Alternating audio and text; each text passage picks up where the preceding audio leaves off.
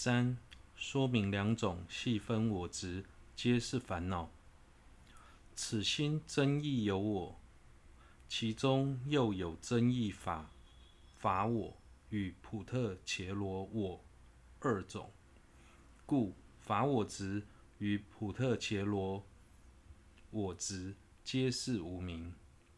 上述与无我会执持净的方式完全相违的心，会捏造不符合事实的我。其中的我又分为法我与普特伽罗我两种。由此可知，执着法的心，法我执与执着普特伽罗我的心，普特伽罗我执都是无明。是，此无明真义自性的方式。此执真义之理，执着诸法是由自体或由自相自性所成。乌婆黎请问经云：种种异喜妙花开，乐艺胜金功辉煌，此亦未曾有作者。皆是分别所安立，分别假立诸世间。此说诸法皆由分别力所安立。六十正理论亦云：等觉说世间以无名为缘，故说为分别，有何不合理？论释当中解释此意，说。诸世间非由自体所成，仅是分别假立。四百论中亦云：若无有分别，即无有贪等，智者谁复执真义即分别？其论释中亦云：唯有分别，乃有彼等；若无分别，则全无有，彼等无疑盘绳上假立之蛇，定非由其自体所成，故说贪等非由自体所成，其假立亦如于绳上假立为蛇，然彼蛇与贪等于名言中有。无不同，无名是如何捏造不符合事实的我呢？无名在对境时，认定诸法是在不关待他人的情况下，由境自己的方位独立而成，这就是在执着境是由自体。自相自性所成，也就是这里所说的我。其中所谓的不关待他者，虽然也可以解释为不关待因缘或之分等，但此在但在此所强调的是不关待分别心。也就是，一旦认定静是在不关待分别安立的情况下，就能独自形成，就表示已经执着静是由自体所成，也代表已生起了无明。想要对此有进一步的认识，就必须先了解。分别心安立境的道理，否则无法清楚辨别心如何妄执。境在不关待分别心的情况下独立而成，因此宗大师先介绍分别心安立境的概念。首先，《巫婆离问经》说：“满山遍野，万紫千红的鲜花，以及天人居住的华丽宫、金宫，这些令人赏心悦目的景象，都不是由特定的众生刻意创造出来的。”而是众生在过往的业力，以及现今内外各种因缘的和合之后，透由众生的分别心所安立的。由此可知，世间万法皆是如此。为何经典中要特别举例这两个例子呢？因为郊外的花草并不是人类。刻意去种植的天界的宫殿，也非天人所建，而是天人投生天道时自然形成的。虽是如此，但在因缘聚集之后，当众生以那里群花盛开，或此处有座金宫的分别心去安立这些境时，这些境便能呈现出来。虽然是人造花，与一般建筑物也是透由分别熏安立而成，但那些势力给人的感觉，就是人类花费时间精力去制造或建造出来的。要如何了解？分别心能安立境呢？以敌人为例，通常我们将某人认定为自己的敌人，其理由多半是他曾经伤害我。假使某人做出的伤害我们的行为，但我们不认定、不认为他的行为伤害了自己。在这样的情况下，我们还是觉得对方是自己的敌人吗？不会。既然如此，对方同样都是对我们做出有害的行为，我们对他却产生不同的认知呢？关键就在我们的心。某人是否成为自己的敌人，在于自己如何看待对方。平常在提到有、无时，多数人都是从境上去探讨，认为从境的方位，如果有个可以被看见的或触碰到的事物存在，即使有；反之，则是无。但从佛法的角度来分析，境的存在。与否和心有着密不可分的关联性，在色类学中，将所知解释为堪为心的对境，也就是所有的法都能被心了知，成为心的对境。由此可知，境的存在的关键在于。能否在于心境中，相同的道理，与所知同义的所量以及城市的定义，也是从境能否被正量正得成立来安立。所以判定境的存在的标准在于。能否被正量正得成立？这就是表示境的存在必须关待正量。既然必须关待正量，就表示必须关待心。这个道理虽是如此，但由于我们的心被无明染污，所以在定对境时，总是。不由自主的认定有无是从境的方位来判断，难以察觉境与心之间的关系。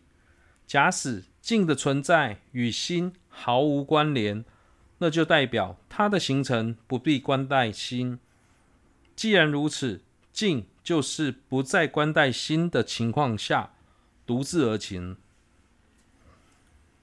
但这不仅违背事实，也违违违背了佛教的缘起见。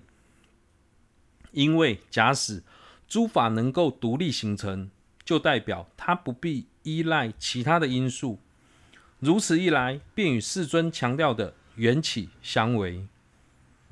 龙树论师在六十正理理论中也提到，世尊曾说：世人因无明而误从境的方位去判断有无、好坏、美丑等，但仔细分析后，可以得知，诸法实际存在的方式并非如此。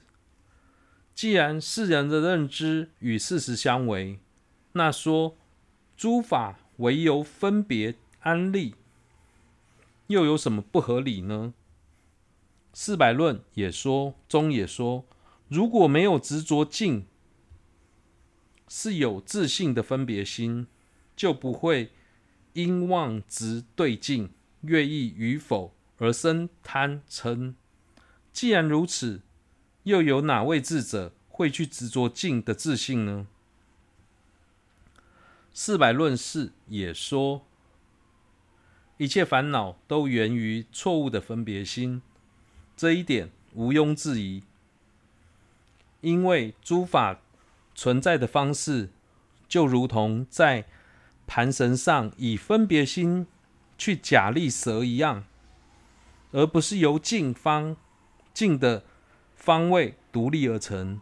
虽然贪等烦恼与盘绳上的蛇都是由分别假立而成，但前者的存在，前者是存在的，后者则是不存在的。诸法唯由分别安立，这个的道理可以借由。执绳为蛇的喻来理解，这也是这也是解释中观应成派的正见时最贴切的譬喻。某人来到了一个偏僻的村村落，当地人都告诉他，村落中时常有蛇出没，要他提高警觉。以防被蛇咬伤。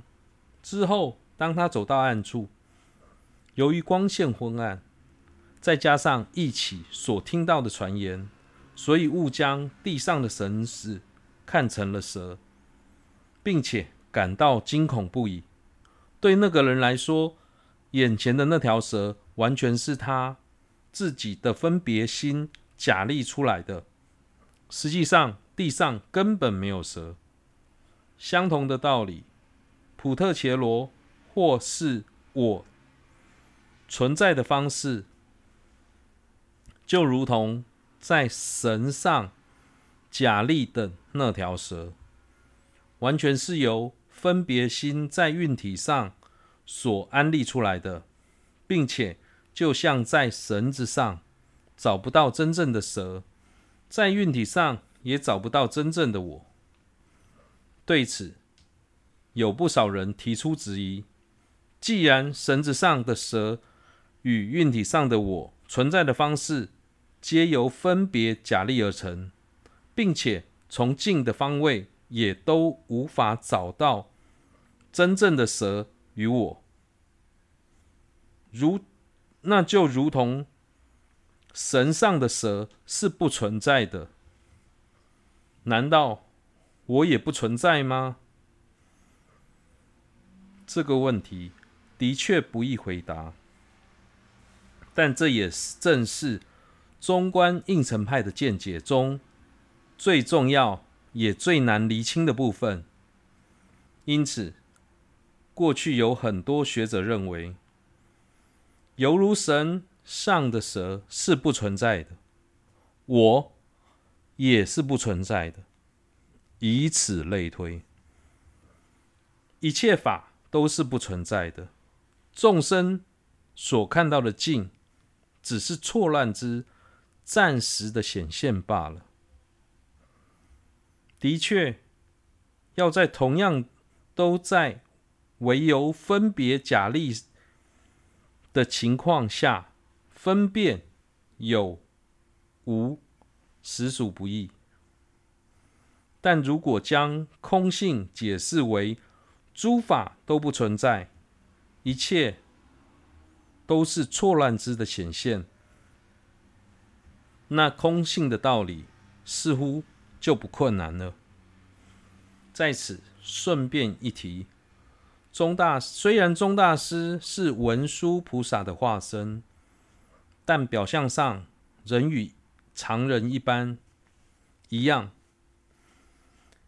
依然必须透由精进不懈的学习，才能获得中观正见。大师在学习中观的初期，是依止乌马巴上师，他是一位萨迦萨迦派的长师长。虽然乌马巴上师能亲见文殊菩萨，听闻文菩萨为他宣说空性的教授。